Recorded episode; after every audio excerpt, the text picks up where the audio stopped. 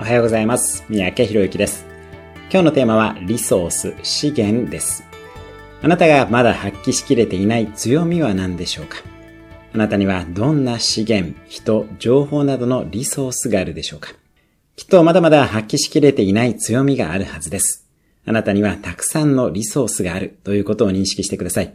もっと言えば、自分が弱点だと思っていることや、否定的に思っている経験こそがあなたにとってのリソースになります。先日、映画監督の宮崎駿さんのドキュメンタリーを見ていました。宮崎さんのお母さんは病弱だったそうです。よって宮崎さんの映画には病気のお母さんがよく出てきます。それによって多くの人に優しさ、生きる勇気と強さ、感動などを与えています。どんな経験や弱点もリソースになります。それは全てに感謝して肯定的に受け止めることから始まります。